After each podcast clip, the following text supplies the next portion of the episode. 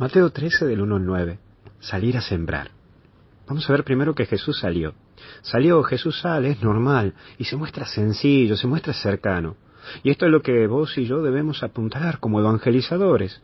No podemos ser evangelizadores acartonados, como que parece que se les sube el humo y se hacen intocables. No, tenemos que ser personas cercanas, accesibles, para poder escuchar y para poder acompañar. Mira, no tan solo esto me refiero como cura, o, vos que capaz que sos religiosa o monja.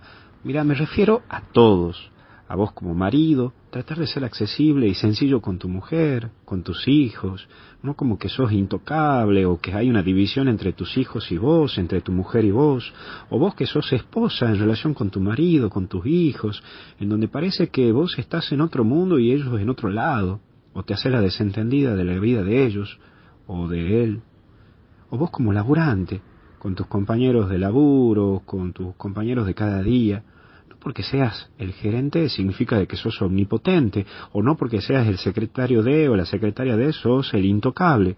No, vos tenés a Jesús en tu interior, vos tenés al mismo Dios ahí dentro tuyo, entonces mantenés esa actitud sencilla, cercana, me imagino, y disculpa, no, no es sin ofender a nadie, pero me imagino este Jesús que, que está tomando sus matecitos y conversando con María, obviamente, ¿no? Que, que es un, aprovechar este momentito para, para imaginarme un Jesús, a lo que quiero decirte, cercano, en el cotidiano, en el de cada día. Pero también vemos la situación de subirse, esto es lo lindo, lo lindo que vemos de Jesús, porque primero hay un encuentro, hay una cercanía, hay una sencillez, y desde allí habla, sí, es desde allí que Él habla. Si querés vos anunciar el Evangelio a alguien, hacer al estilo de Jesús comenzando por ser bien humano, bien humano. Luego habla con actitud clara, con una actitud práctica, sencilla. No le encajes de una el catecismo y que se lea el número 407 al 2980. No, no, no, pará, hablarle de Dios con tus palabras, hasta capaz sin mencionar la palabra Dios. Hablarle de felicidad, y ahí sí le estás hablando de Dios. Hablarle de alegría, y también ahí estás hablando de Dios. Hablarle de vida, y ahí estás hablando de Dios. Como diría el Papa Juan XXIII, metete en la de ellos y sale con la tuya. Y por último, el sembrador. Vos tenés en tu corazón algo de Dios, como te decía, porque en tu interior habita Dios, si no, no me estarías escuchando tampoco, ¿no?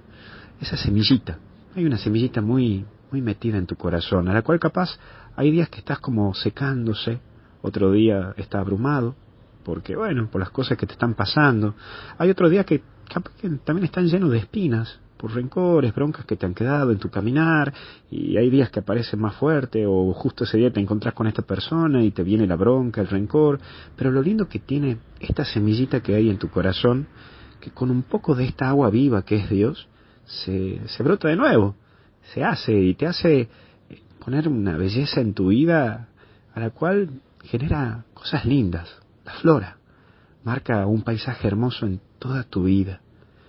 Mira, el riego de este puntito de la semillita que hay en tu corazón es simplemente oración, el abono del sacramento y un buen clima que es ayuda a los demás.